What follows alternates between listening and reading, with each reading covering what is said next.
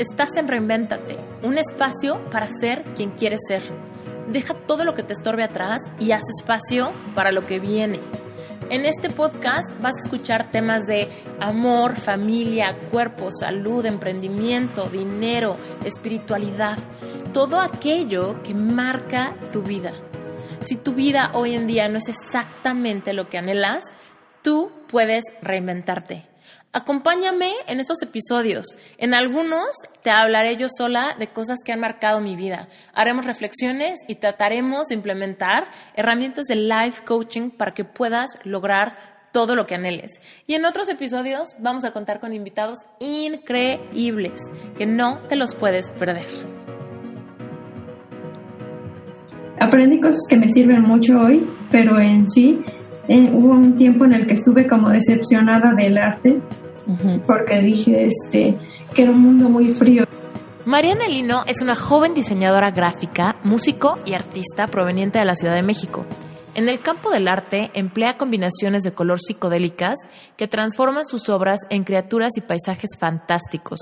Su filosofía está influenciada por el realismo mágico, haciendo de la magia algo real en un mundo racional expuso internacionalmente en el 2016 en la Galería Agora Gallery en la ciudad que nunca duerme, New York. En el 2018 tuvo su primera aproximación al arte desde la perspectiva comercial del libro ilustrado con su primer título publicado, Navegante Submarino, un libro para colorear con formato de diario que fomenta la creatividad en escritura y dibujo.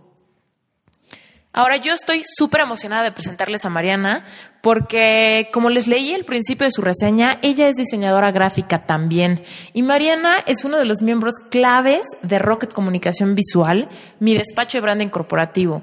Muchos de ustedes conocen la historia de Rocket, cómo fue que se me ocurrió y más o menos cómo fue toda la aventura en lograr contratar a mis primeros diseñadores, bueno, pues Mariana Lino es un miembro clave del éxito de Rocket y me encanta presumirla porque Mariana no solamente es excelente creando identidades corporativas, ¿no? Que es lo que, lo que realmente hacemos nosotros en el despacho.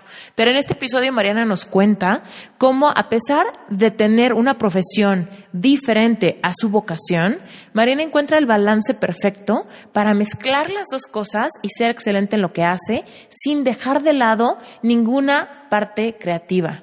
Ella no deja atrás la música, no deja atrás el arte y no deja atrás la parte comercial. Mariana tiene un, un trabajo de tiempo completo y de todos modos encuentra tiempo, no solamente de seguir su pasión, sino también de buscar la manera de sacarle dinero a su arte. Y en este episodio nos, eh, nos cuenta toda la aventura que fue su primera exposición en Nueva York, una aventura que no se pueden perder, y también la parte de cómo en su día a día ella avanza con su pasión y empieza a verle la forma de sacarle dinero a algo, que es su primera publicación. No solamente es un libro, sino consiguió que lo publicaran y hoy en día lo pueden encontrar en muchísimas librerías de México y empezar con esto. Ahora, les pido por favor que se queden hasta el final en este episodio porque Mariana trae un giveaway en este episodio. Ah, va a haber un regalo y si te quieres llevar un libro de navegante submarino, quédate al final, escucha su historia y participa. Pues Mariana, muchas gracias por estar aquí. Estoy muy emocionada de grabar este episodio contigo, a pesar de que yo ya me sé más o menos eh, tu historia y lo que haces. Me parece que es de muchísimo valor para que lo escuchen las, las demás personas, porque has encontrado un muy buen balance entre, entre trabajar, pero nunca dejar de lado lo que te apasiona y tus hobbies que van hacia una, a un lado mucho más artístico y que siempre te das tiempo de hacer lo tuyo y que estás encontrando la manera de también ganar dinero a través de eso y sacarle jugo.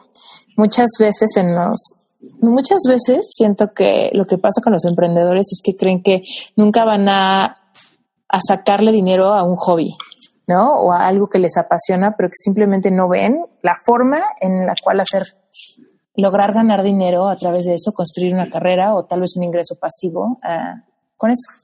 Entonces, va a estar buenísimo que nos cuentes cuál es tu proceso creativo, cómo planeas, cómo te organizas, cómo logras hacer tanto multitask y ser tan efectiva en todos lados.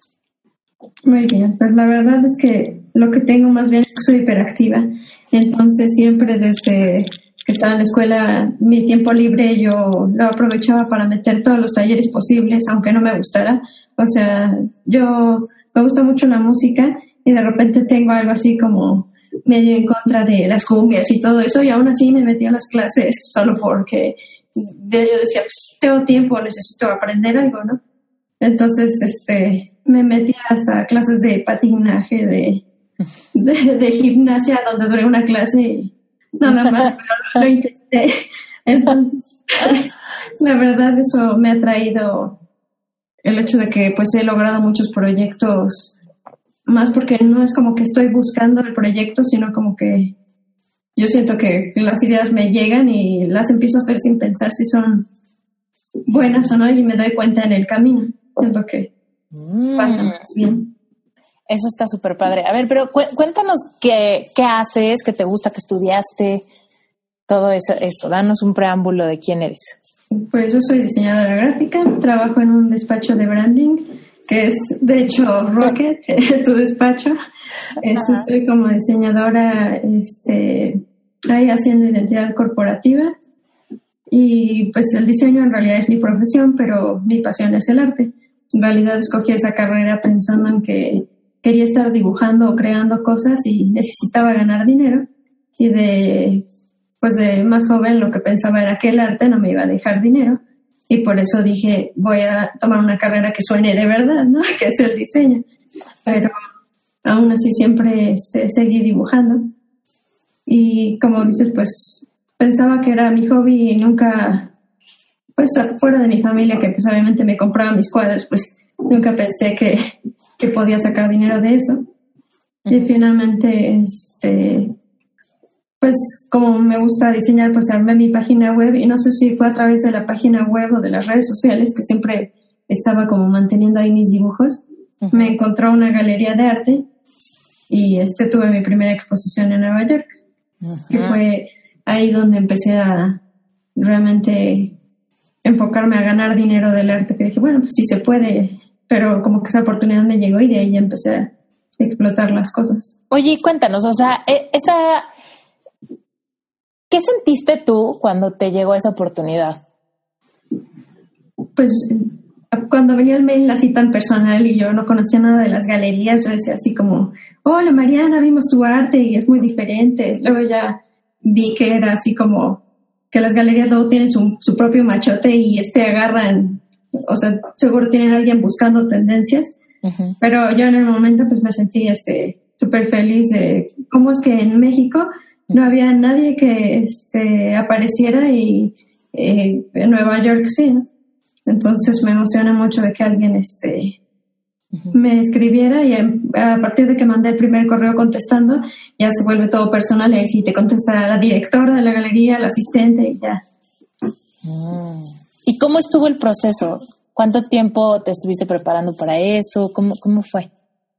Pues la exposición yo tuve que tomar un préstamo primero porque me dijeron, primero que nada, pues hablan de dinero, ¿no? Te dicen las cuotas para representarte y que te incluye el paquete. Obviamente te, este, te dicen que qué bonito tu arte, que ellos lo escogieron por tal razón. En mi caso era que como hago criaturas como fantásticas, me dijeron que estaba en la corriente del realismo mágico, el cual yo ni siquiera sabía que existía en ese momento, que porque se hace como de la magia algo real en, la, en la vida cotidiana. Como que el detalle de mi obra hace que esas criaturas podrían ser realmente como, o sea, un bestiario de animales que realmente existieran, Como es muy detallado.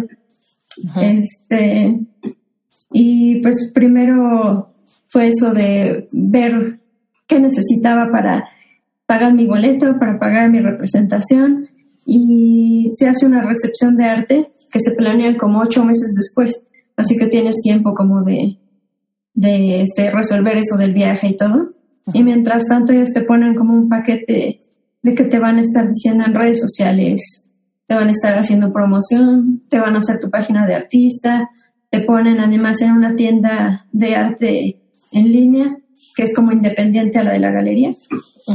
Y este, y te asesoran del precio de las obras dependiendo del mercado, que este, Estados Unidos pues es más alto que en México, en mi caso, no sé cómo manejen otros artistas y este y para prepararme más bien para mi recepción pues tuve que hice mi, mi discurso escrito y dije otra cosa.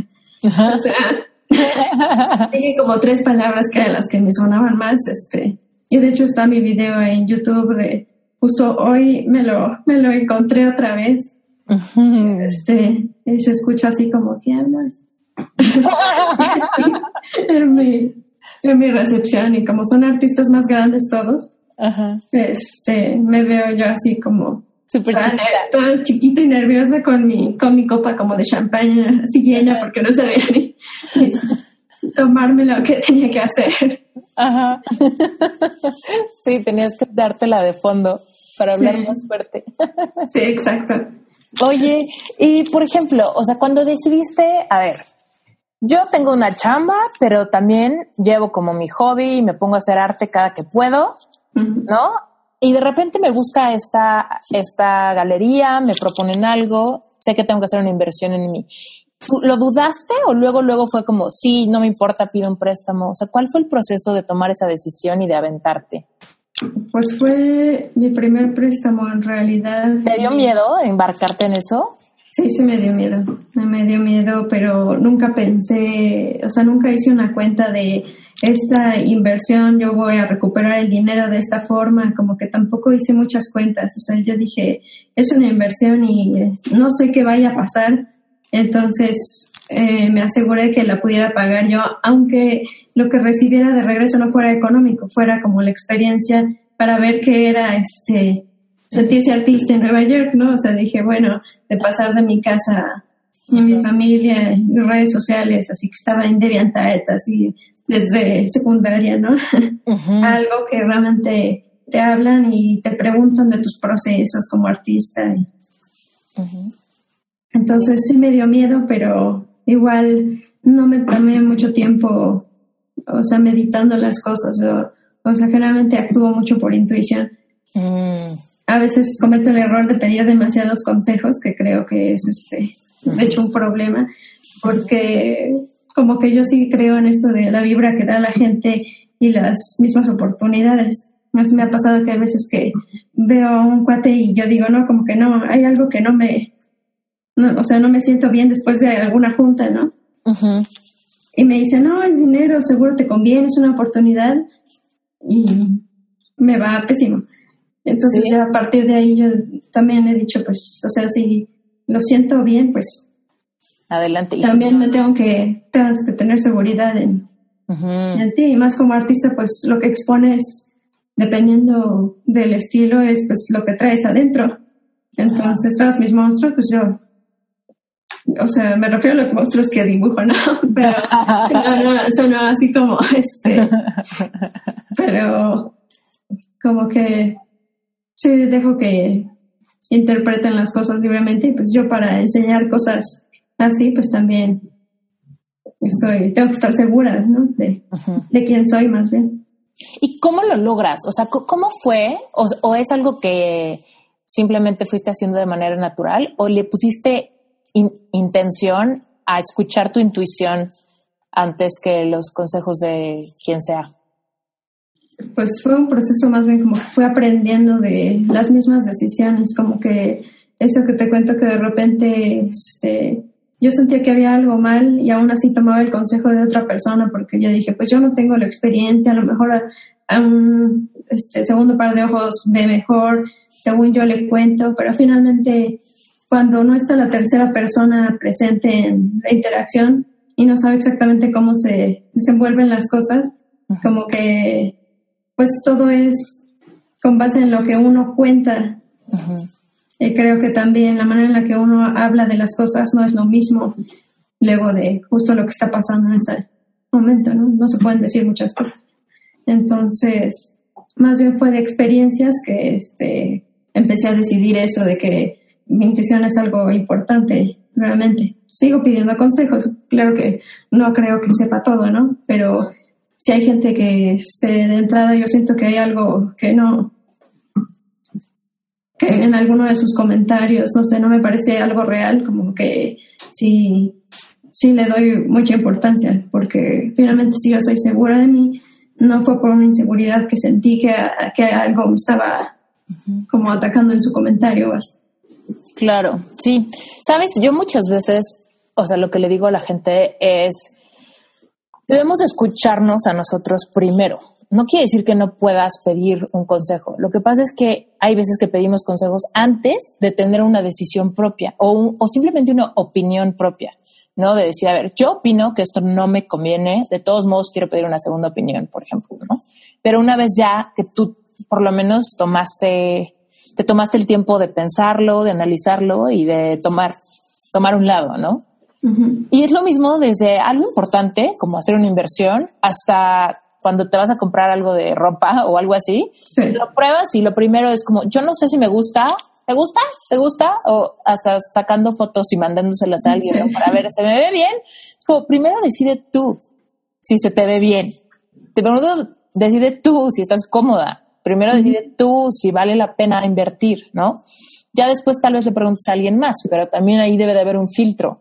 Pregúntale a alguien que por alguna razón sea una buena opinión para eso. Pregúntale a alguien que ya haya invertido en sí mismo o pregúntale a alguien que tal vez sepa de moda o tal vez pregúntale a alguien que te conozca bien y entonces por eso su opinión es importante. Pero hay veces que literal le pedimos la opinión de hacer una inversión a, no sé, a personas que en la vida han invertido, que en la vida han hecho realidad un proyecto, que jamás se han atrevido a salir de su zona de confort. Por supuesto, sus opiniones van a ser conforme a su experiencia. Te van a decir que es un riesgo, que aproveches el cliente, que aproveches, ¿no? Que no te embarques, que no arriesgues, ¿no? Porque te van a decir desde su experiencia. Entonces hay veces que le pedimos consejos a alguien que no ha, parece, o sea, suena medio mala onda, pero la verdad es que le pedimos consejos a alguien que no ha construido nada y pues cómo nos va a aconsejar para eso, ¿no? por eso hay que ser como muy, primero hay que tener una opinión propia y después hay que pedirle consejo a alguien que sepa del tema, más que nosotros. Sí, sí exactamente. Ah, pues está padre eso, eso de que hayas, te hayas dado cuenta, porque muchas veces la gente comete esos errores, ¿no? De, pues no hice caso a mi instinto, a mi sexto sentido, a mi intuición, como le llamen, y a la mera hora, ya que el cliente no me paga, ya que estoy metida en un caos, la persona que te aconsejó, ya embárcate, no importa, ahorita la cosa está muy dura, tú di que sí a todo, si es lana, es lana, ¿no? Sí, exacto. Y esa persona ya no se entera el momento en el que tú te estás rompiendo la cabeza porque el cliente es un dolor de cabeza o porque te estafaron o porque, no sé, ¿no? O, o ya, o sea, por ejemplo, te culpas de la decisión que tomaste con base en la opinión de otra persona. O sea, igual si fallas, pero fue tu decisión, como que también hay algo hay, se siente diferente fallar por el hecho, por, sí, por el hecho de tomar una decisión propia que decir, no, me equivoqué y además fue por tomar el consejo de alguien más. Pues obviamente no les estás echando la culpa, pero te sientes mal de que pues, no hubieras decidido por ti. Sí, totalmente. Ok, bueno, y entonces ya, tú te aventaste y dijiste, voy a invertir en esto. ¿Hay alguien que te haya dicho, es un riesgo, cómo es así o qué caro.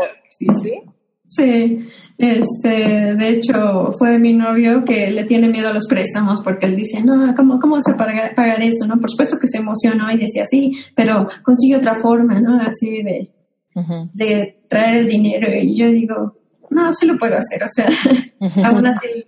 Y obviamente él estuvo ahí apoyándome y todo, ahí está feliz en todas las fotos conmigo porque él se fue para allá. La, o sea, mi familia también terminó ahorrando todos los, lo mismo que yo para poder ir, ¿no? Entonces todos terminaron gastando igual, ¿no? este, pero sí, claro que hubo quien me dijo que no y aún así, pues, sin saber, sin yo tener además una referencia de alguien que lo hubiera intentado, yo dije, pues va, no sé.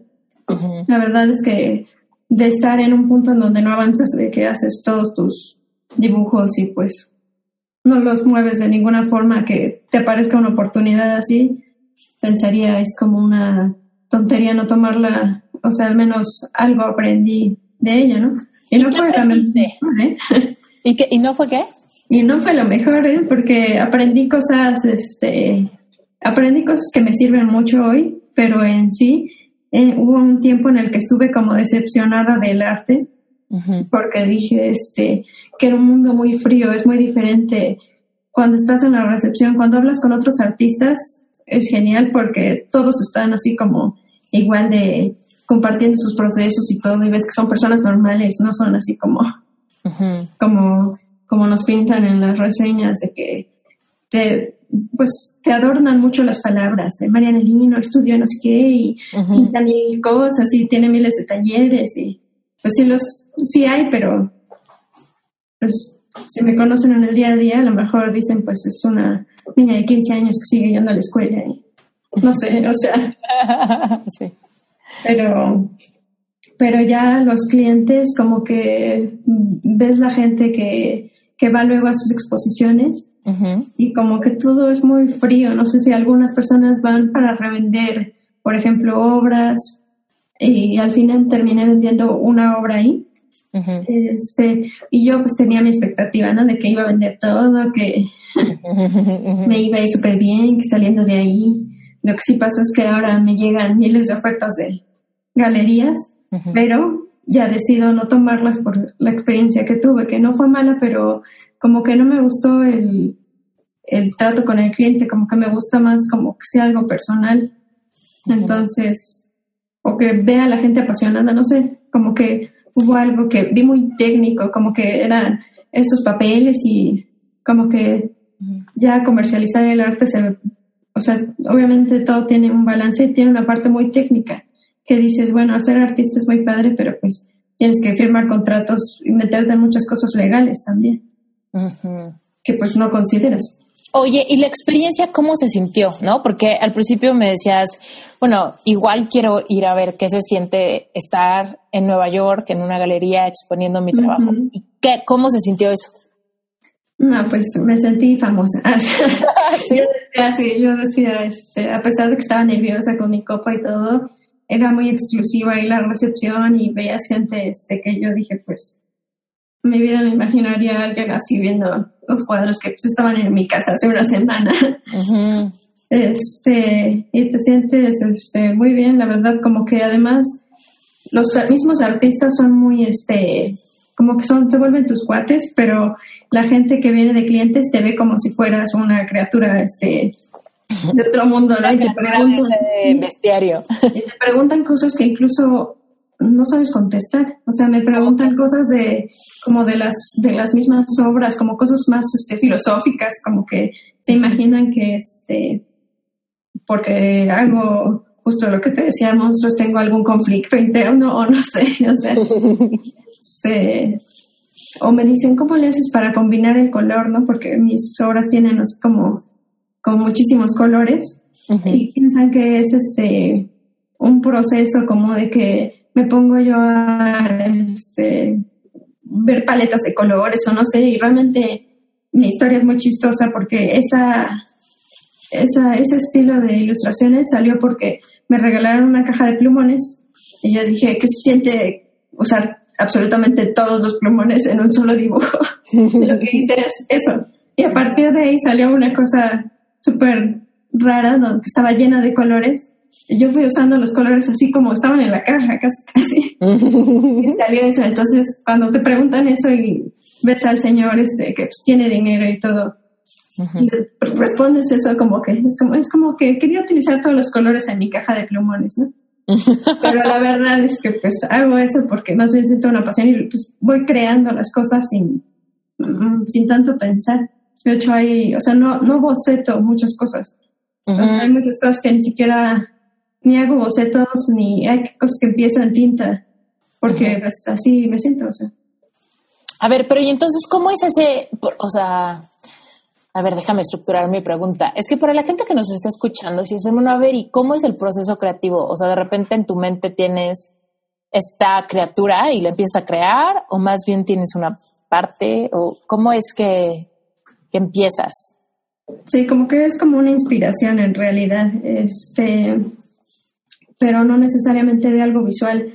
O sea, a veces estoy nada más pensando en este estoy pensando en mi casa, pero estoy trabajando, tengo una hoja al lado y empiezo nada más a, este, a buscar cosas, pero es más por cómo, o sea, cómo me siento en el momento, o sea, en realidad, a veces lo que quiero más bien es sentir el, el plumón encima del papel y muchas veces agarro un papel y lo que quiero es ese sentimiento, ¿no? Entonces, y ya que empiezo a ver las formas que se, empiezan a crear por cómo me siento en el papel, le empiezo a ver formas, o sea, como que hago un trazo, así como de que estoy aburrida y empiezo a hacer este, como espirales, ¿no? Y luego en las espirales, por alguna razón, empiezo a ver un ojo. Y entonces al ojo pues le empiezo a poner los detalles y de ahí se empieza a formar la criatura. Y ya que veo que es como una criatura, ya le empiezo a inventar yo intencionalmente cosas.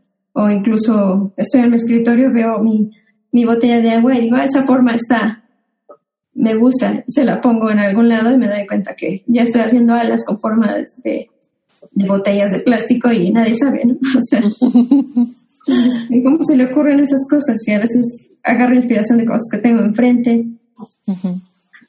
Oye, pero también haces cosas realistas, también haces retratos, también, ¿no? Eh, ¿Y qué pasa? O sea, ¿qué es lo que más disfrutas hacer? ¿Esto libre o, ponerte el reto de hacer una copia como mucho más, eh, ¿cuál es la palabra? Como súper exacta porque también eres súper buena para hacerlo tal cual e, es. Sí, pues la verdad es que disfruto las dos cosas. Lo que disfruto de las cosas que salen como fantasía es el resultado final, más que el proceso. O sea, y, en, y al contrario, en las cosas que quiero hacer como realistas, lo que más disfruto es este el proceso porque pues estoy, estoy concentrada en, pues hacerlo fiel a lo que veo y, me clavo en las cosas técnicas de que en donde se ve más luz y, y así. En los retratos, que hay unos retratos como interpretativos que hago, lo que tienen es que mezclo estas dos cosas, porque los empiezo a hacer como fiel a la persona, pero después de un rato de estar dibujando, más bien lo que quiero es empezar a combinar colores más libremente y por eso terminan este con el pelo morado, o sea, con cosas este muy diferentes a la realidad, ¿no? O sea, mezclo estas dos cosas. Igual no sé si es complicado de entender el... No, suena padrísimo. O sea, definitivamente sí es algo súper artístico, casi nadie tiene. ¿no? Porque yo también de repente estoy ociosa o estoy hablando por teléfono o algo y estoy haciendo espirales en un papel y nunca pasa de ser unos rayitas y se acabó, nunca se convierte en Sí, como que me, concentro en, se me va el resto del, del mundo. y me empiezo a ver. Y también, también la música, cuéntanos del rollo de la música. Pues ahí mi papá es compositor, entonces siempre estuve como influenciada por esto. Este, él fue el que me metió a clases de piano este, cuando estaba chiquita y luego yo ya este, de adolescentes cuando lo retomé con esto de que me metí a mil clases, me metí otra vez a clases de piano en la escuela.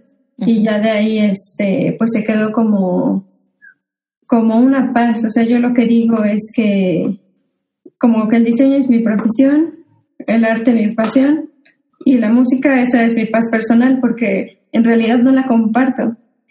Me dicen, ay, toca el piano para mí, ven, y, también toca el cello, y me, o sea, mi suegra se muere porque yo vaya a darles de conciertos. Y yo, por ejemplo, eso lo disfruto para mí, por eso digo que es como mi paz, porque yo estoy sola y toco el piano, no me importa que no haya nadie, ¿no? O sea, mm. es algo, este, que pues dejé por aparte de todo, no lo quise mezclar con algo comercial porque por esto que pasó, por ejemplo, con el arte que digo, pues es muy técnico, ¿no? A veces yo por mi pintaría y que nadie viera mi casa, ¿no? Pero eso no es así, ahorita sí me interesa, la verdad, este, compartir. Pero con la música, este, me encanta, pero la tengo mucho como algo personal. Mm. Como... Sí. ok, súper, muy bien. Oye, y entonces, a ver, haces una diferencia muy padre de tu profesión, tu pasión y tu paz, ¿no? Entonces, ¿qué pasa con tu profesión? Porque él digo que quiero hacer una nota aquí, porque eres muy buena en tu profesión. A mí me consta que eres muy buena en tu profesión y además eres súper eficiente. Entonces, ¿cómo logras ese balance? Porque hay veces que cuando nuestra profesión, cuando nuestra profesión es una cosa y luego nos damos cuenta de que nuestra pasión es completamente otra, generalmente empezamos a odiar esa profesión, a empujarla o a resentirla porque tal vez cometimos un error, ¿no? Y tal vez tú ahorita podrías pensar, pues si mi pasión es el arte, ¿por qué no me metí a estudiar artes plásticas al ENAP, no? O sea, o algo así. Entonces, ¿cómo, logras ese, o sea, hacer esa división y ser buena en todas sin que parezca que, sin que parezca que estás resintiendo esa profesión? Pues de hecho, es que como escogí mi carrera, fue pensando en el arte, no en lo comercial. Entonces, cuando estaba, este, fue muy curioso cómo escogí mi profesión, porque en realidad, este, como que en mi vida las cosas se acomodan, no sé cómo, porque yo iba pasando por, por la cuadra en donde está mi universidad, dije, no tengo idea que estudiar todavía, bajé, dije, se ve padre, ¿qué, ¿qué, es eso? Este, agarré un folleto, dije, comunicación visual, va. o sea, ya sí, ya sí me lo aceptaron mis papás, o sea, de que en la noche vi el folletito, sí, esto, mira, papá, esto quiero estudiar, porque parece que voy a estar dibujando y yo el arte no lo veía como que podía ganar dinero. Sí. Entonces yo dije, y esto es una profesión en donde al parecer yo puedo explotar como esa creatividad, pero haciendo dinero. Entonces dije, pues así, ¿no? Entonces como siempre he tenido muy por aparte eso. de hecho no estabas equivocada, ¿o sí? No, pues ahí aproveché para tomar igual mil talleres con ilustradores que nos ponían la misma carrera y todo el tiempo fue crear en, en, esa profesión. O sea, todo el tiempo estaba creando cosas nuevas. Entonces, incluso se mezclaron varias cosas. Ahí salían, digo, proyectos de arte que salieron de, de mi universidad. Yo pues, estudié diseño, pero salieron de ahí. Y de hecho, este, están como cuadros ahorita también de ahí. Pero esa distinción realmente, este, yo creo que le hice pensando en algo más, la diferencia entre algo más comercial que pudiera, este, la que pudiera ganar. Luego el arte como que se empezó a convertir a partir de esta oportunidad en, en algo que me podía generar otro ingreso, pero nunca la vería como una profesión. Me encantaría decir que soy artista, pero no que estudié arte. O sea, mm. como que no, no la enfoco de esa forma. O sea, más bien es algo que es parte de mí, no como algo que fui a aprender. Y el diseño sí creo que es algo que se aprende, que está como en tendencia, que si no lo practico, por supuesto que me puedo volver este obsoleta. sí, puedes perder el buen gusto. Exactamente. Y el arte creo que incluso puede haber momentos en los que digo, ya no quiero hacer nada, y luego de repente regreso sin saber en qué momento dije, bueno, le voy a dar otra oportunidad, que de hecho esas cosas pasan, no sé. Oye, y cuéntanos cómo se siente eso, o sea, cómo se siente un momento de, de bloqueo creativo así en tu pasión, o sea, ¿alguna vez te ha pasado empezar y decir, es una cochinada, qué pedo, qué estoy haciendo? Sí, claro que sí, o de hecho, a veces, eso que dices, el proceso creativo, la manera de empezarlo, yo agarro justo un papel y empiezo a rayar, como te dije, pero a veces esto lo hago porque estoy aburrida, es porque tengo ganas de crear una obra de arte. Entonces pongo el papel y digo, pues, ¿qué voy a hacer? Bueno, empiezo a hacer rayitas y termino siendo una porquería. sí. Porque, porque no pasó eso que, que, es lo que describí hace rato, que es como que de repente la inspiración llegó y se convirtió en algo más, ¿no? Es como que y termino yo con este mil cosas que yo digo, pues es una porquería y, y lo comparas con cosas y dices, ¿cómo sale de la misma persona? ¿No? ¿Y te frustra eso o lo tomas con filosofía de, ah, pues hoy es una porquería? ¿O sí te afecta? No, no me afecta, al contrario, tengo una cajita en donde tengo todas mis porquerías exactamente. ¿Y sabes qué pasa luego? Que luego no sé qué dibujar y digo, bueno, esto ya me ha pasado. Abro mi caja y tengo, o sea, literal como 200 hojas con rayitas agarro una cosa de esas y en ese momento si encuentro la inspiración, la convierto en otra cosa y, la hago un palo. O sea, como que no las tiro a la basura, además, como que, como que las voy guardando porque digo, bueno, puede ser que esto sí sea una buena idea en un momento en el que esté inspirada y ahorita yo lo veo y digo, esto es una porquería, exactamente. Y al rato lo veo distinto y, no sé, o sea, por qué cambió y tuve un día mejor y ahora esas rayitas ya las vi diferente y lo, lo termino. Y hay cosas que sí se quedan, igual como... sí. Pero incluso este, lo agarro con algo de humor y, luego cuando hago algo que no me gusta le empiezo a, a, poner a propósito cosas más feas alrededor y le hago como una caricatura. ya la mando como broma incluso hacia mi hermano, así le mando. Así que me queda un retrato con una nariz así como horrible y se lo mando con algún chiste, o sea, digo que, sirva para que se ría algo. Sí, está padre porque lo ves con filosofía. Oye, ¿y alguna vez has experimentado fracaso? O sea, que hayas dicho, puta, ahora sí me fue mal. Pues como que a lo mejor fue eso de la exposición, o sea, sí hubo un tiempo en el que regresé y yo dije, nunca más vuelvo a, este, a una galería de arte porque nada más vendí un cuadro, o sea, como que fue más como tener una expectativa que no se cumpla. Mm. Yo dije, este, me voy a, me voy a volver famosa, no sé. Y regresé y dije así como de, ya ni me, ni me buscan los de la galería, se volvió todo frío el contacto, como que nada más ellos quieren hacer dinero, como todo el mundo. Y así como si me dijeran de mi profesión, nada más quiero este, hacer dinero, pues tengo claro que eso es lo que, ¿no? Pero con el arte para mí no es así. Entonces, si la gente lo trata así como de, pues tú eres un artista y te represento nada más para sacar mi comisión y empiezas a toparte con esas cosas, entonces yo ya lo vi como un fracaso, pero vi el medio entero como el fracaso. O sea, me peleé con, con el mundo del arte, no con mi arte. O sea, yo seguí dibujando en mi casa y dije, ya, esto es mío, ya nadie, o sea, la gente lo ve como, como un papel en qué invertir para, no, no sé, como que ahí... ¿Y ya te reconciliaste o no? No, no completamente. Me siguen llegando este, cosas de galerías, e incluso ya hay unas así como lugares muy padres que me dicen, este, exponen en París, en Italia, y llegan así, hola Mariana, ¿no? o sea, de, de, página web y todo, ¿no? Y yo tan sigo peleada con eso que lo que veo a la hora que me llegan esos correos es, Hola Mariana, estás en la lista de contactos de gente que puede pagar este tipo de galerías. Así que te hacemos una oferta, no por tu arte, sino porque sabemos que tienes el dinero para pagar. Así lo, así lo leo. ¿No? Seguramente no es igual, o sea, o sea, las mismas directoras de las galerías pues tienen pasión, pero hicieron de eso su profesión, así que obviamente pues está justificado para ellas que pues hay cosas que se tienen que hacer. Pero para mí, eso todavía no está así. Mm, sí, ok.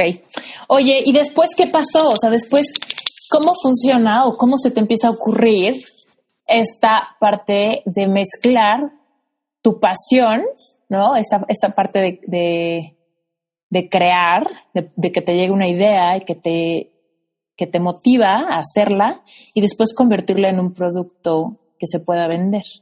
Le quiero que nos platiques de Navegante Submarino. De hecho, eso pasó con tu programa de, de Planat, porque tenía, bueno, tiene una parte de desarrollo interior y otra de desarrollo exterior, y pasó a través de esa mezcla, porque este justo habla mucho como de la pasión contra las cosas que realmente puedes este, hacer un proyecto que además te genere algo, ¿no? Entonces, justo mi primer libro para colorear, que se llama Navegante Submarino, surgió por ese programa, por una reconciliación que yo estaba buscando a través de juntar mi profesión, en donde ya acepté por completo que pues es una fuente económica, contra mi pasión, que es algo que simplemente, o sea, que sí soy muy quisquillosa, o sea, muy caprichosa en cuanto a cómo lo presento a la gente, cómo lo ve la gente, cómo lo trata. Entonces dije, bueno, ¿qué puedo hacer que me genere dinero, pero que yo siga dibujando? y siga poniendo mis cosas como una obra, ¿no? Y dije, bueno, pues la ilustración es una mezcla entre el arte y el diseño. Y por eso empecé a hacer este libro para colorear, pensando en hacer mis criaturas, dejarle a la libertad de la gente el uso del color. Y pensando, que creo que esto lo saqué de tu programa, no estoy muy segura, que decía algo así como de, este, escribe el libro que quieres leer. Y yo lo, lo, modifiqué y yo dije, este, bueno, pues yo voy a ilustrar el libro que me gustaría colorear, pensando en que yo, lo que más me gusta es el color y hacerlo arte. Y pensé en eso y dije, bueno, el mar es un lugar donde hay criaturas tan raras que nadie comercialmente me va a decir eso, ¿qué es eso? No, no existe. Y hay peces que son tan raros que existen. y yo puedo, yo puedo usar mi creatividad para crear. Pero primero, dinos, ¿cómo fue que decidiste que fuera de criaturas del mar? O sea, vámonos pues, más atrás. También algo que me encanta son los animales. De hecho, antes de diseño gráfico yo quería estudiar veterinaria. Hola, esta es una mini interrupción solamente para pedirte un súper favor puedes ir a iTunes y dejarme unas estrellitas y un comentario. Dime qué te está pareciendo este episodio o todos los demás. Déjame un review, dime si quieres que aborde algún tema en específico que te gustaría escuchar. Mi intención es generar contenido relevante que realmente nos mueva a ti, a mí y a muchas otras personas a seguir reinventando nuestras vidas. Así que si me dejas este review, me vas a ayudar a seguir generando contenido y a que este podcast sea viable. Muchísimas gracias por tu tiempo. Seguimos. Me di cuenta que este, todas las cosas como médicas de sangre y cosas así no eran para mí. Y dije, pues, ¿cómo voy a poder ayudar a, este, a los animales si, si, no soporto esas cosas? ¿no? Entonces, pues fui realista y dije, no, pues, no, se puede hacer eso. ¿no? Este, pero ya, ya no me acuerdo cuál era. Te preguntaba que cómo fue que decidiste así de, ok, voy a hacer un libro para colorear, y luego cómo fue que decidiste la temática, el tipo de animales, o sea, cómo llegaste a navegante submarino y todo. Ah, primero, pues la temática, te digo, pues fue porque me gustan los animales y dije que sea de naturaleza y de ecosistemas. Luego dije, este, ¿dónde estarán los animales más raros para que pueda empezar utilizando mi creatividad? Es decir, yo no quería empezar haciendo pues elefantes, así quería empezar incluso retándome y haciendo una investigación de qué existía. Y sé que en el mar hay cosas muy raras. Entonces, este, dije, bueno, quiero que ese sea mi tema. Todavía no tenía un nombre y todavía no tenía la idea de hacer una narrativa visual de que te va sumergiendo en el océano. Nada más sabía que ese era el tema, ¿no? Tuviera una acción. Entonces el título te tenía que hablar a ti directamente y decirte, métete en una aventura, ¿no? Y por eso le puse navegante submarino, porque lo que quiero no es como, no es peces tropicales, no, no es un, es un más bien, tú eres el navegante y vas a descubrir qué hay en el mar, así como yo, y, seguido de eso dije, bueno, pues, ¿por qué no lo hago un diario de viaje? Algo que me sirvió mucho es analizar a mi competencia. este, fui a ver muchos libros y yo dije, bueno, tienen detalles tan chiquitos que a veces no se pueden colorear. Y por ejemplo, a la gente luego le da miedo que tenga el fondo blanco. Y a propósito también dije, pues en el océano pues no les va a quedar de otra. Estoy enfocándome en la criatura y alrededor. A mí lo que me gusta mucho de navegante submarino es que tienes esa libertad en el fondo, puedes hacer lo que quieras, ¿no? Yo luego a veces dibujo atrás este, un busto o, cosas que yo me imagino que hay en el mar. Y, este, y además le puse como un, una libreta para que tú vayas este, escribiendo tu viaje, ya sea que lo que quieras sea apuntar cosas de tu trabajo y mientras tanto pues estabas en, en, el mar en, dibujando ese pececito yo apunto por ejemplo este detalles de cómo hice un efecto. Entonces uso una hoja para rayar y la otra para este para colorear a mi pececito. Y este y también le puse como un un detallito de humor que en la primera página vi que algo importante de los libros de colorear es hacerlos personalizados, que te ponen como este libro es de Mariana Lina, ¿no? Entonces también le quise poner así como, bueno, pues este es tu nombre de navegante y abajo, así como un diario de viaje, si, si te pasa algo en el mar, yo tengo que saber tu tipo de sangre, ¿no? Entonces puse gotitas con el tipo de sangre que algunas personas me dicen, ya no me acordaba ni qué. O sea, imagínate que no sabía ni qué. Ni qué tipo de sangre era. dije, no, pues para una emergencia en tu libro de colorear, que yo me lo tomé muy en serio, como digo, pues el punto es que es un diario de viaje, ¿no? Pues te pasa algo en el mar, tienen que saber, ¿no? Cómo ayudarte. Entonces, sí. Y también este, pues le puse su introducción de que estás a punto de aventurarte en una historia y al final puse, a mí me gusta mucho escribir y metí un poema mío, que es como una adivinanza, yo les invito a buscar el libro y ahí ya. Súper. Oye, ¿y qué tal estuvo el proceso como de, de crearlo, de lograr que se publicara? Platícanos bien eso, de qué lograste, dónde se vende, ¿Cuál fue como la parte más emocionante, la más tediosa? Pues la más tediosa fue la parte legal. Antes de buscar a la editorial, yo tenía que registrar mis dibujos. No sé cómo, no sabía cómo registrar los dibujos, o sea, se registraba como obra, se registraba como diseño editorial, porque no es un texto.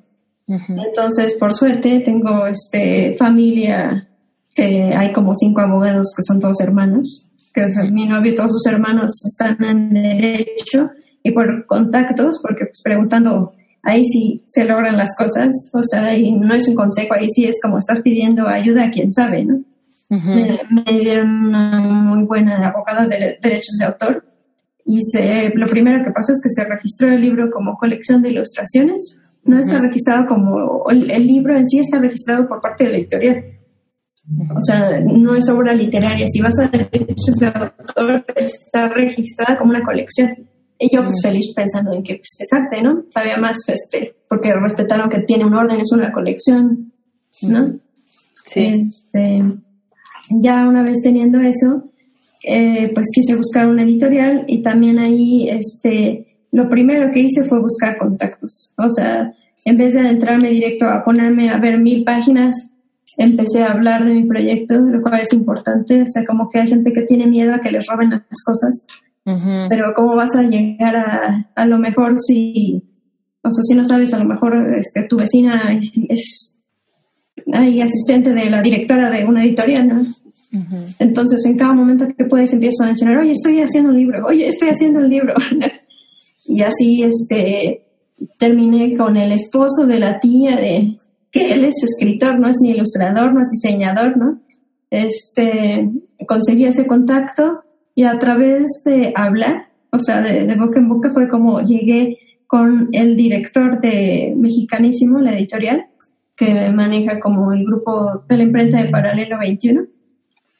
Este, les platiqué de mi idea, eh, les gustó mucho y empezó lo legal más grande que es firmar un contrato y acordar en las regalías, en la distribución, en este, en todo. O sea, ahí sí, este, son mil cosas que de hecho tengo planeada una conferencia que habla justo de puras cosas de derechos de autor, pensando, y por ejemplo aquí no tengo ningún conflicto con las cosas técnicas, lo cual es interesante, ¿no? O sea, con el arte sí, y con esto al contrario, o sea, incluso no lo veo como algo tedioso, me da este gusto haber aprendido estas cosas legales, no lo veo como algo frío, al contrario, como que... No sé, ¿Será, que cuando se te ocurrió hacer el proyecto y todo, lo viste como algo más comercial desde el inicio y entonces ya no te lo tomas personal cuando hay que ver este tipo de tecnicismos porque pues también te quieres proteger a ti, también quieres ver tus regalías, también quieres que nadie, ¿no? Sí, yo creo que es eso, ¿eh? de hecho, como que cuando uno tiene una idea clara desde el principio de qué es el proyecto y qué es para uno mismo, las cosas no te decepcionan, se toman tal cual más, este, lógicamente como pasó esto, pero bueno, no pasa nada. Y cuando empieza un cuadro, efectivamente, yo lo que estoy haciendo es dando parte de mí, estoy como yo digo, pues es algo que pasa, estoy inspirada, ¿no? Me fue bien, me fue mal.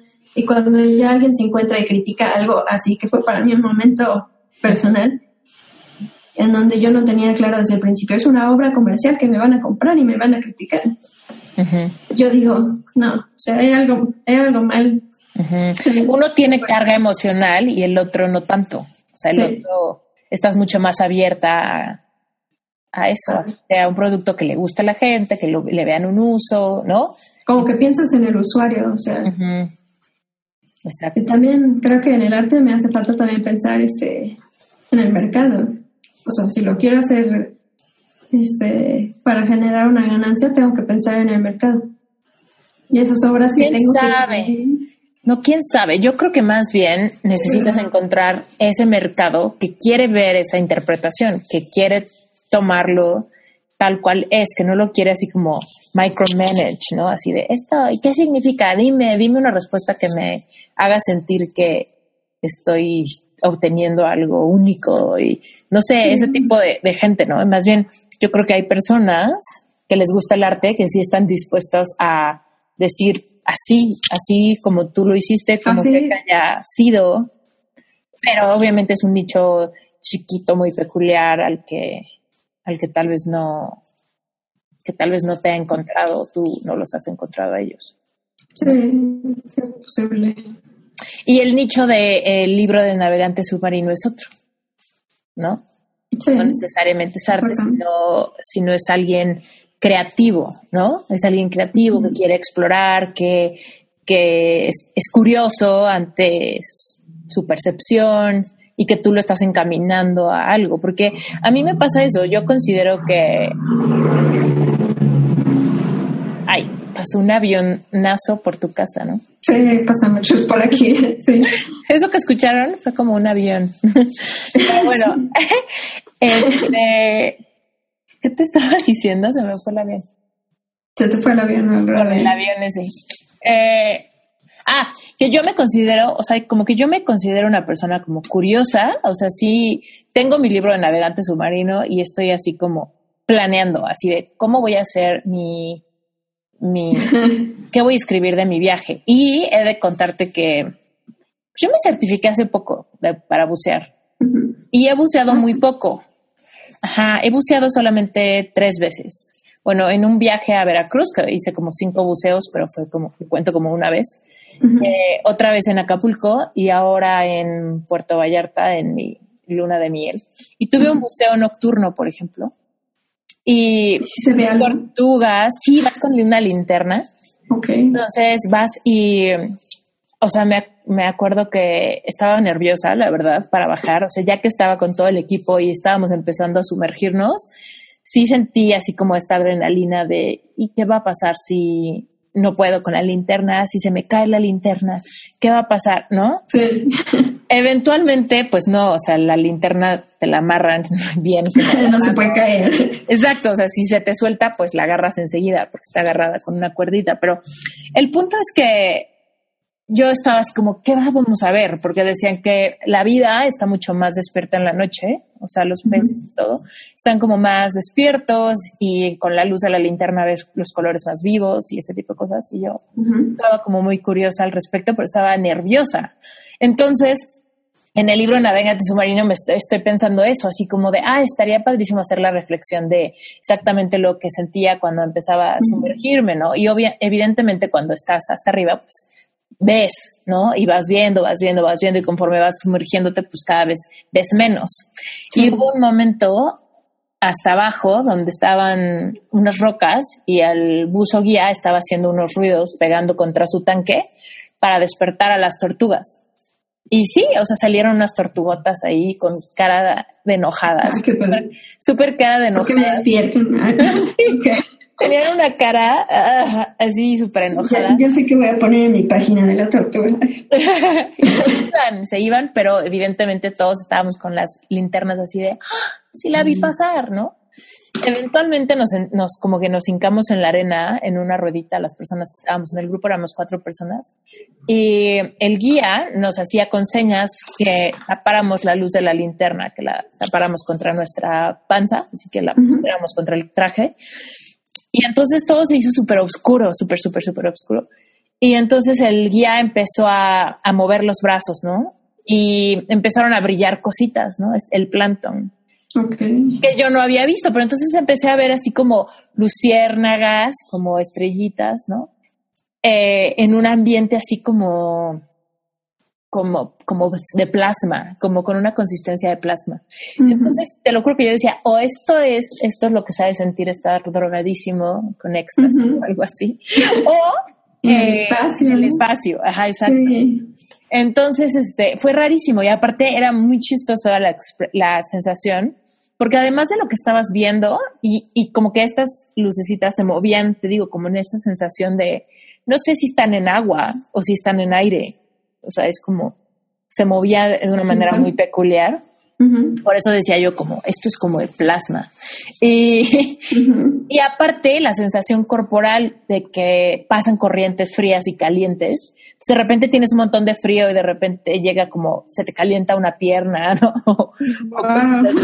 Entonces yo decía, ¿qué fue eso, no? Entonces en el libro, y como esto es reciente, apenas hace un mes, y el libro lo tengo también recientemente, pues he pensado eso, así como de, ah, sería padrísimo describir esas sensaciones y no sé qué en el, en el libro. O sea, lo que voy es que el target de tu libro es como hacia esta gente que puede sentir este, estas ganas de ponerse creativo, pero que no necesariamente sabe cómo empezar, ¿no? Y yo me considero como de esas personas que digo, pues si tengo creatividad de ponerme filosófica o de ponerme a hacer una reflexión profunda y no solo pensarla, sino tal vez escribirla o ilustrarla, pero de repente no hay esta noción de bien cómo hacerlo. Entonces, en tu libro es, es, es esa ayuda, ¿no? De decir, yo te doy un camino por el que tal vez puedes hacer tu reflexión o explorar tu creatividad y no solamente dejarlo pasar como una idea de, ah, estaría padre hacer una reflexión, pero como no sé cómo hacerlo y no tengo experiencia en expresar mi creatividad, pues se queda en una idea y desaparece con el tiempo, ¿no? Porque es un libro para adultos, ¿no? O sea, no es un libro así de colorear para, cómpraselo a tu sobrinita, o sea, no es eso. Yo lo planeé para adultos, pero por supuesto que tengo como mil sobrinos y obviamente los primeros que quieren comprar tu familia porque pues te apoya. Y entonces todos mis sobrinos tienen navegante submarino y este les encanta. Y les encanta y este o, como que los niños luego ven un espacio en blanco y lo quieren rayar. Entonces para ellos no es un impedimento, ¿no? Al contrario, cuando ven un libro con más blanco, ellos también este, lo rayan, o sea, y más bien lo que pasó es que empezaron a preguntar, ¿y este qué pese es? ¿Y este? O sea, como que les, lo que les despertó fue una curiosidad a ellos, ¿no? Como de, les explicas que es el fondo del mar y también se empiezan a preguntar, pues, ¿cómo? O sea, ¿esto de verdad existe? y de ahí ya les surge algo, ¿no? Pero yo también lo pensé así como, como decía, de, piensa en el libro que tú quisieras colorear, yo dije, pues yo soy un adulto, ¿no? A mí ese libro me gusta y tiene un espacio para que escriba porque siempre me gusta estar apuntando por todos lados cosas, ¿no? Tengo mil papelitos y dije, bueno, pues me voy a usar de target. o sea, mm, ¿y cómo, cómo voy a fallar si yo soy el usuario final? Claro. Súper. Y entonces, bueno, ahorita, ¿dónde está el libro? Está en varias librerías, la distribución se encarga de la editorial.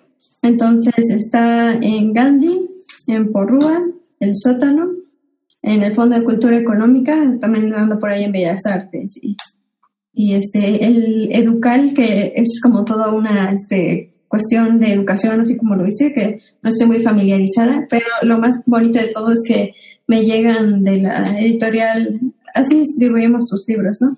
Y de repente veo que está en Cancún, y que está en Playa del Carmen. Entonces yo digo, ¿cómo verán la gente que vive en, al lado del mar el libro? O sea, yo tengo unas ganas de irme a la playa ahorita para ir a buscar mi libro a ver qué, qué está pasando, ¿no? O sea. Oye, eso, fue. Y supongo que ya fuiste a una librería y lo viste ahí, ¿no? Sí, claro. ¿Y qué se sintió?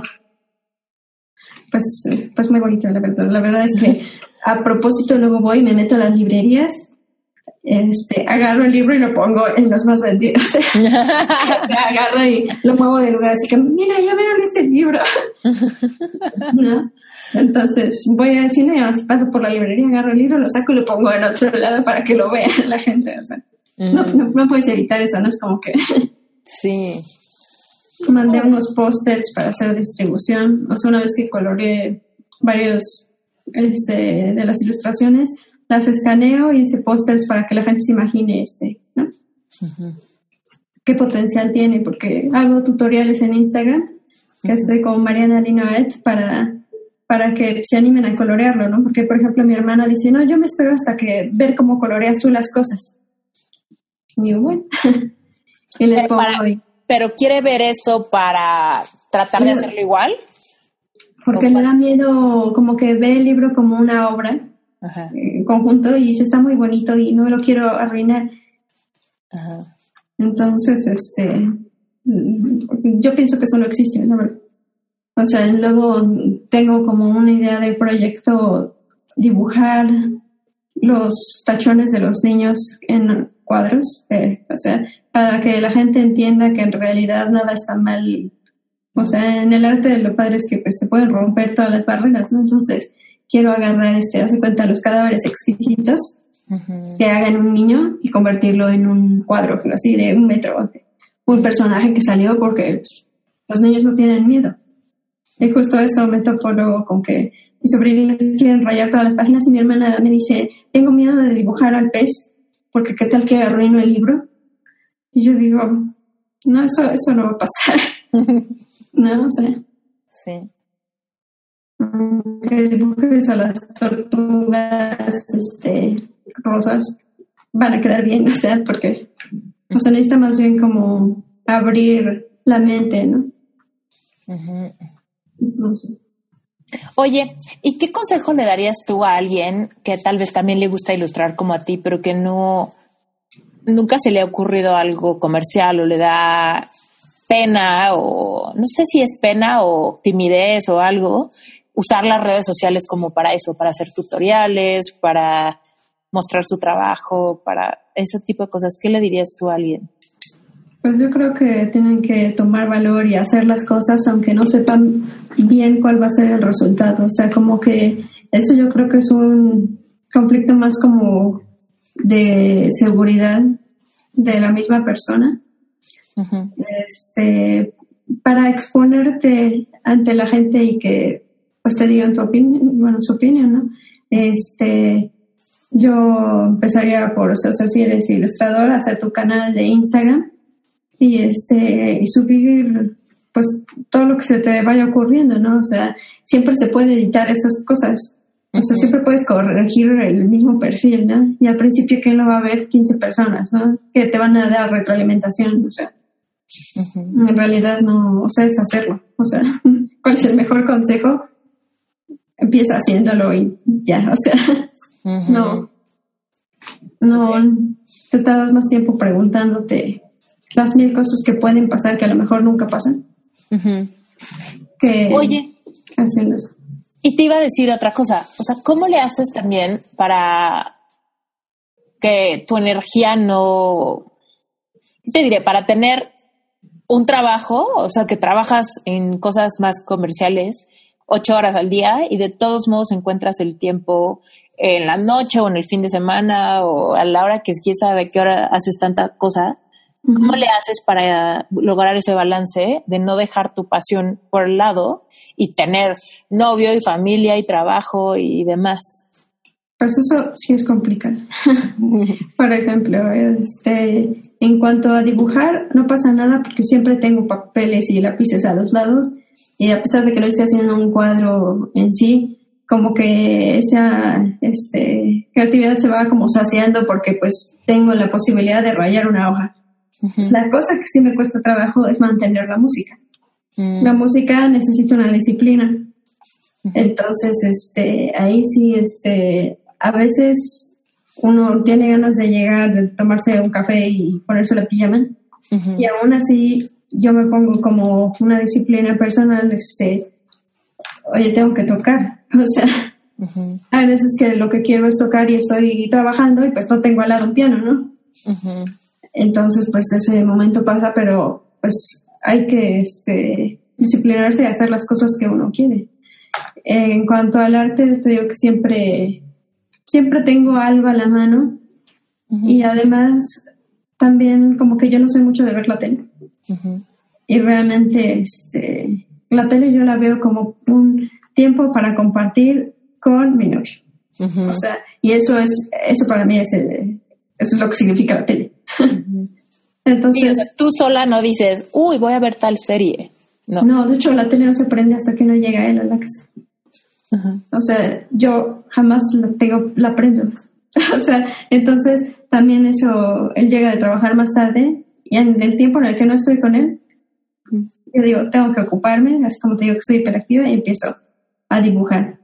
este, aunque no tenga planeado qué voy a hacer, pero empiezo a dibujar y este y como no es algo que piense que me cuesta trabajo, eso sí lo hago libremente. El piano efectivamente, el cello necesitas necesitas este hasta en una postura como para que de verdad afines, ¿no? Entonces no es como que, bueno, tengo flojera, lo voy a hacer para, no, o sea, ahí tienes que ser más estricto, ¿no? Pero también sirve que, por ejemplo, pues mi novio tiene sus propias pasiones y luego este, pasamos mucho tiempo que él puede estar este, con sus videojuegos así de estrategias durante 10 horas seguidas. Entonces tenemos un estudio y entonces mientras él está en su pasión, yo estoy en la mía y pasamos el fin de semana uno al lado del otro haciendo lo que nos gusta y de repente ya vemos la tele dos horas. O sea, como que también compartir la vida con alguien que tiene una pasión muy definida al que dedica mucho tiempo. Para alguien que tiene muchos proyectos, ayuda mucho. Porque, o sea, no es un...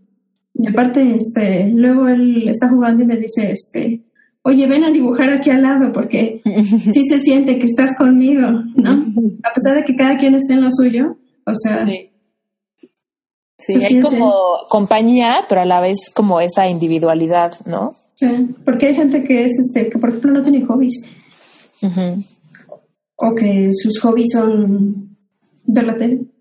o sea, este, yo creo que es muy importante también el con quién compartes tu vida. Y no necesariamente que compartan los mismos gustos, pero sino la misma pasión. En este caso, pues yo no tengo ningún impedimento para seguir haciendo lo que me gusta porque sé que cada quien le dedica tiempo a sus... Y además estamos juntos, así que... Sí. Eso me ayuda mucho. balance. Sí. Está muy bien. Oye, Mariana, y entonces, a ver, vuélvenos a decir exactamente dónde te encuentra la gente, porque seguramente la gente ya tiene curiosidad de ver estas criaturas, de ver estos tutoriales, de ver Navegante Submarino y tal. Entonces, ya dijiste dónde, que básicamente son todas las librerías de México. No sé si dijiste Sanborns, pero. No, se acabaron los ejemplares de la primera edición y ya no llegué. Me dijeron, ya ah. los distribuimos todos y ya no nos alcanzó para Sanborns. Y dije, ¿Y va a haber otra edición? Pues la idea es que se venda esta y hagan otra edición. Ah, ok. Entonces todavía hay libros en Andy, Fondo de Cultura Económica, eh, por Rúa. Sótano y en Amazon también hay. Ah, no manches. Porque ahí sí, o sea, si ya no tienes forma de ir a ninguna librería, está en internet.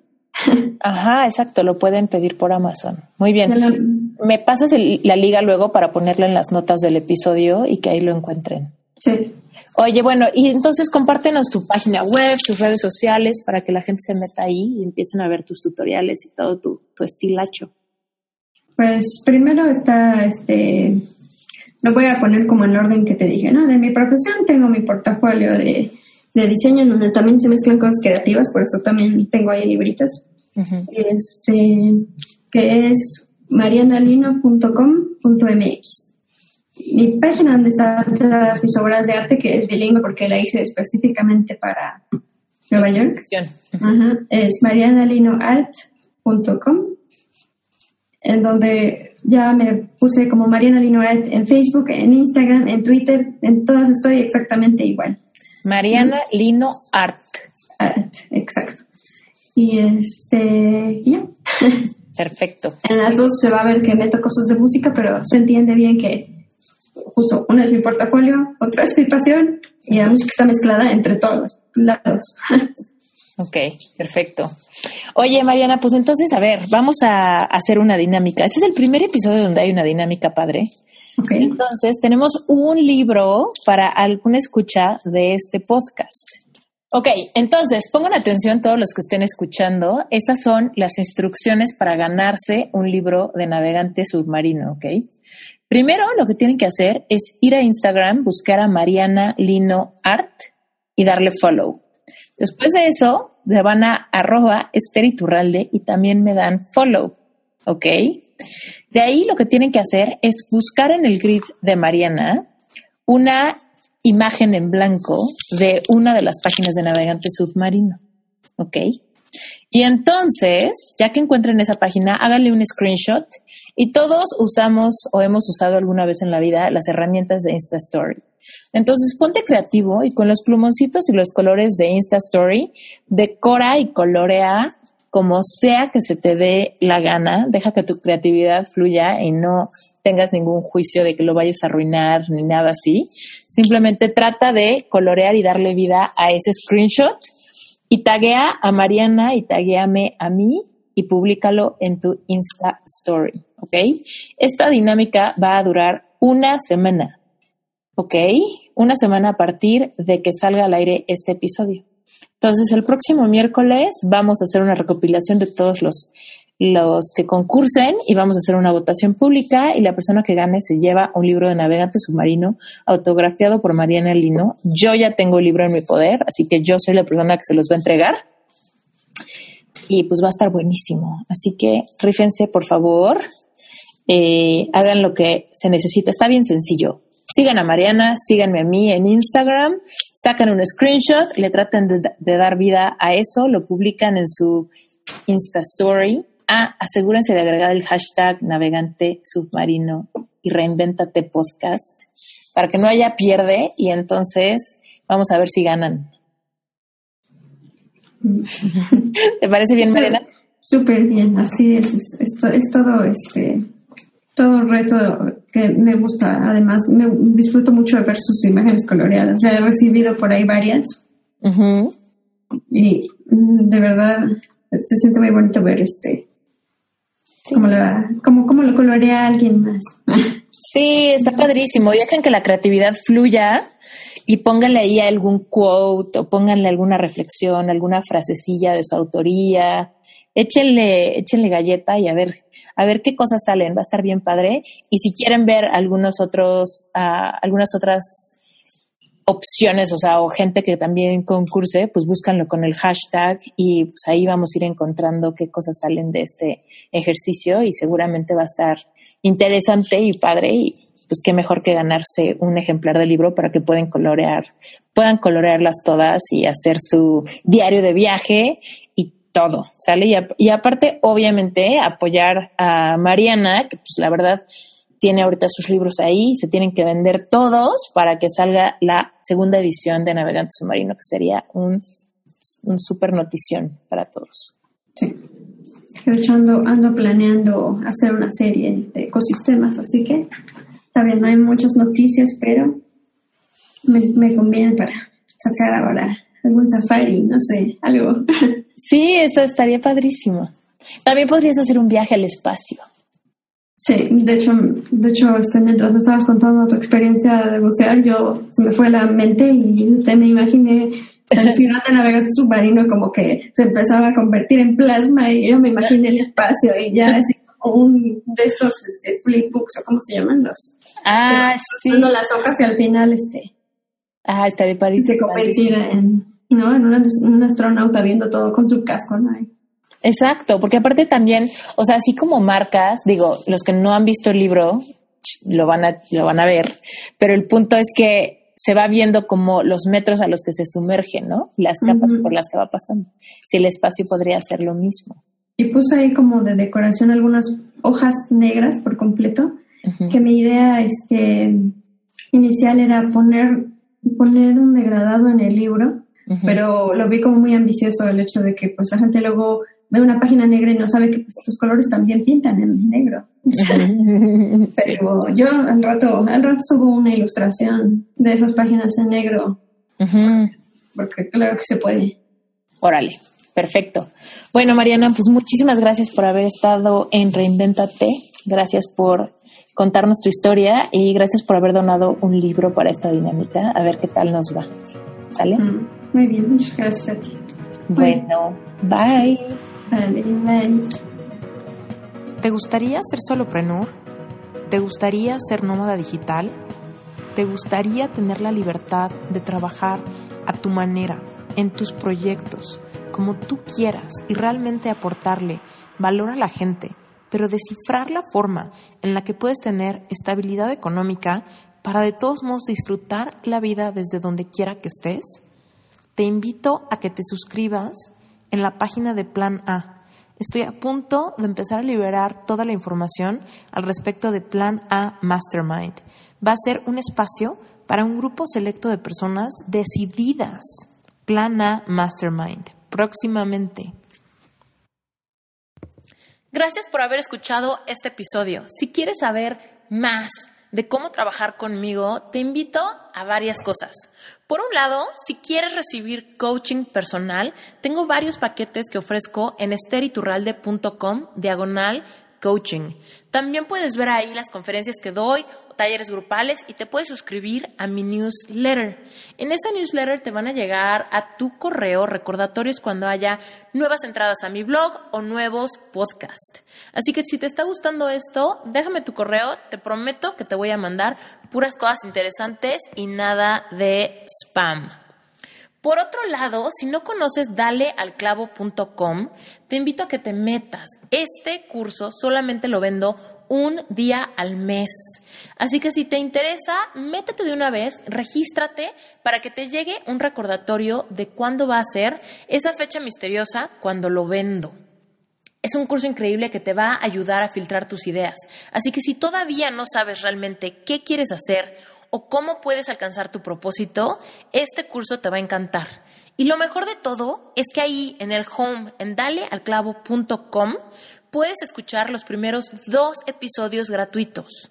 Así que mi intención es que si esos dos episodios te gusten, sepas que seguramente todo el curso completo te va a encantar y es un buen uso de tu dinero.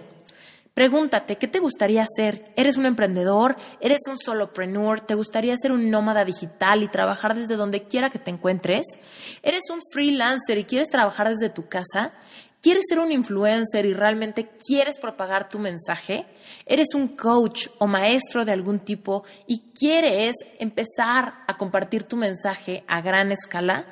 Y por último, si eres un emprendedor, si tienes un negocio y necesitas un branding que realmente resalte tu personalidad, métete a rocketcomunicacionvisual.com. Ese fue mi primer emprendimiento, es mi despacho de diseño y me encantará poder colaborar contigo. Muchísimas gracias por todo. Yo soy Esther Iturralde, emprendedora mexicana, life coach y podcastera. Gracias por haber escuchado este episodio. No olvides dejarme un review y hasta la próxima.